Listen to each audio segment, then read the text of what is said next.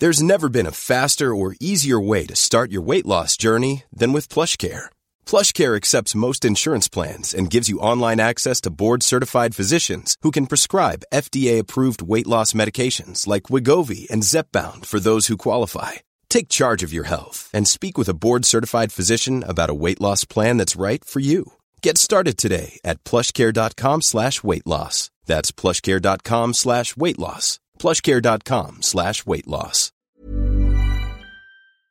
Avant de partir en week-end, je vous propose de découvrir le dernier épisode du podcast Pépites d'Histoire. N'hésitez pas d'ailleurs à écouter ce podcast et à vous y abonner sur votre plateforme préférée. J'en suis également la voix. Nous venons de sortir un épisode spécial suite aux événements tragiques de cette semaine avec la guerre en Ukraine. Le voici, bonne écoute. Pépites d'histoire. Chaque mois, découvrez une nouvelle petite histoire de la grande histoire. Présenté par Gabriel Massé. Bonjour à tous. Vous avez sans doute entendu ce nom dans l'actualité, Volodymyr Zelensky. C'est le président ukrainien élu en 2019. Ce que vous ne savez peut-être pas, c'est que rien ne le destinait à devenir président. Il était humoriste, acteur, et il est devenu très populaire en Ukraine après avoir joué dans une série. Il incarnait le rôle d'un professeur d'histoire devenu malgré lui le président de l'Ukraine. La réalité a pris le pas sur la fiction. Voici l'histoire de Volodymyr Zelensky. Volodymyr naît le 25 janvier 1978 dans la République socialiste soviétique d'Ukraine. Il fait ses débuts sur le petit écran en participant à un jeu télévisé dans les années 90 alors qu'il est diplômé en droit. Dans les années 2000, il fonde une société de production de shows humoristiques puis devient présentateur d'une émission télé. Il la propulse parmi les plus regardées en Ukraine. Également chanteur, il remporte en 2006 la version ukrainienne de Danse avec les stars. Autant vous dire qu'il se tenait très loin des sujets politiques. Ah oui, c'est, c'est cocasse.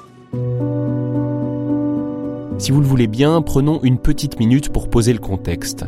Il y a une division historique en Ukraine, une partie de la population se tourne vers l'ouest, vers l'Europe occidentale, et une autre vers l'est, vers la Russie. Après la chute de l'URSS en 1991, l'Ukraine retrouve son indépendance, mais elle reste sous le contrôle d'un régime pro-russe. En 2004, après l'élection de Viktor Yanukovych, de grandes manifestations ont lieu dans le pays, l'élection est jugée truquée, frauduleuse. C'est la révolution orange qui entraîne l'annulation par la Cour suprême du premier scrutin et l'organisation d'un nouveau vote en décembre 2004. Viktor Yanukovych perd ce deuxième scrutin contre Viktor Yushchenko, lui est favorable à un rapprochement de l'Ukraine avec l'Union européenne et l'OTAN. Le nouveau président déclare sa volonté d'arrimer l'Ukraine à l'Europe. Notre place est dans l'Union européenne. Mon but, c'est l'Ukraine dans une Europe unie. Pour tout le monde, l'arrivée au pouvoir de Yushchenko symbolise un nouveau départ pour l'Ukraine. Mais c'est raté, celui-ci n'y parvient pas, il est très impopulaire, notamment parce qu'il n'arrive pas à gérer les conséquences de la crise économique mondiale de 2008. Ainsi, il est battu à l'élection présidentielle de 2010 par Viktor Yanukovych, encore lui. Je vais m'efforcer de mener une politique qui gagnera votre confiance. À l'époque, l'Ukraine discute à la fois avec Bruxelles sur la perspective d'un partenariat européen et avec Moscou qui tente de recréer une union douanière qui regrouperait plusieurs républiques de l'ex-URSS. Fin 2013, Yanukovych tranche brusquement, il met fin aux discussions avec Bruxelles et annonce son rapprochement avec la Russie de Vladimir Poutine. Cela entraîne de nouvelles manifestations, la révolution de Maïdan. En février 2014, le président Viktor Yanukovych s'enfuit, il est destitué, mais cela ne plaît pas à une partie des Ukrainiens de l'Est pro-russes. La crise de Crimée débute quelques jours plus tard et aboutit à une proclamation d'indépendance de la péninsule, puis à son rattachement à la Russie mi-mars 2014, à la suite d'un référendum contesté. Il y a aussi des pro-russes dans le Donbass qui organisent à leur tour un référendum d'indépendance pour les régions de Donetsk et Luhansk dans les zones qu'ils contrôlent. Oh, c'est la cata C'est la cata Enfin, la nouvelle élection présidentielle place à la tête de l'Ukraine un homme d'affaires, Petro Poroshenko. Pendant sa présidence, il tente de mettre fin aux guerres intérieures, notamment dans le Donbass, impliquant la Russie, et il se rapproche des Occidentaux. Toutefois, sa politique d'austérité et des accusations de corruption font chuter sa popularité. Candidat à sa réélection en 2019, il est battu par un candidat improbable, qualifié alors de clown par certains, l'acteur Volodymyr Zelensky. Maintenant que vous avez le contexte, revenons en 2015. Nous sommes au début du mandat de Poroshenko et une série télévisée humoristique cartonne sur l'une des plus grosses chaînes du pays. Son nom, serviteur du peuple.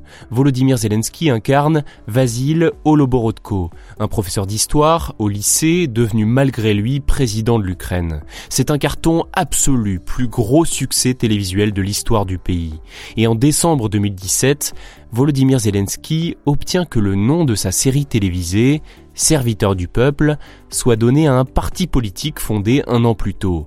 À travers ce parti, il devient en quelque sorte le personnage qu'il joue dans la série, dénonçant les élites et la corruption. Et s'il n'est pas encore pris au sérieux, il grimpe dans les sondages. Le 31 décembre 2018, il se déclare officiellement candidat. Pour lutter contre la corruption, il promet notamment la suppression de l'immunité parlementaire, la mise en place d'une procédure de destitution du chef de l'État en cas de faute grave et la consultation régulière de la population avec des référendums. Il prône un cessez-le-feu dans le Donbass et l'organisation d'un référendum sur l'intégration de l'Ukraine dans l'OTAN. Fort de son immense popularité et du rejet de la classe politique traditionnelle perçue comme corrompue et inefficace, Volodymyr Zelensky devient peu à peu le grand favori du scrutin de 2019. Il fait une drôle de campagne, pas d'entretien télévisé sérieux ni de meeting, il fait des spectacles et publie massivement sur les réseaux sociaux. Il joue sur l'ambiguïté avec son personnage dans la série Serviteur du peuple, en utilisant notamment parfois les décors de celle-ci pour ses allocutions. Et ça marche. Au premier tour du scrutin, Zelensky arrive en tête avec 30% des suffrages et il l'emporte au second tour avec plus de 73% des voix. Devant les députés, il s'est exprimé en premier sur le conflit dans l'est de l'Ukraine. Notre première tâche, c'est d'arriver à un cessez-le-feu dans le Donbass, afin d'éviter la mort de davantage de nos héroïques soldats. Je suis prêt à tout je n'ai pas peur de prendre des décisions difficiles et je suis prêt à y laisser ma popularité. De par son manque d'expérience et sa campagne loufoque, le nouveau président ukrainien, âgé d'une quarantaine d'années seulement, vit un début de mandat difficile. Entre l'affaire des Pandora Papers qui l'éclabousse, la mauvaise gestion de l'épidémie, l'enlisement de la guerre du Donbass, il est en difficulté et sa popularité s'effrite. Il montre toutefois un autre visage le 24 février 2022, quand la Russie, à la stupéfaction générale, commence à envahir militairement l'Ukraine. Ce vendredi 25 février, Volodymyr Zelensky a annoncé rester à Kiev malgré l'avancée de l'armée russe vers la capitale ukrainienne. Il a appelé tous les citoyens ukrainiens en mesure de défendre le pays à se mobiliser contre l'avancée des troupes russes. L'humoriste est devenu chef de guerre.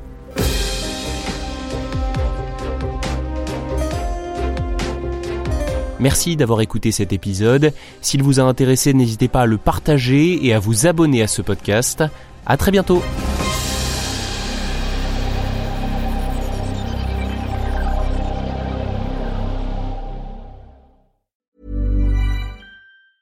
A lot can happen in the next three years. Like a chatbot may be your new best friend. But what won't change? Needing health insurance. United Healthcare Tri Term Medical Plans are available for these changing times Underwritten by Golden Rule Insurance Company, they offer budget-friendly, flexible coverage for people who are in between jobs or missed open enrollment. The plans last nearly three years in some states, with access to a nationwide network of doctors and hospitals. So for whatever tomorrow brings, United Healthcare Tri-Term Medical Plans may be for you. Learn more at uh1.com.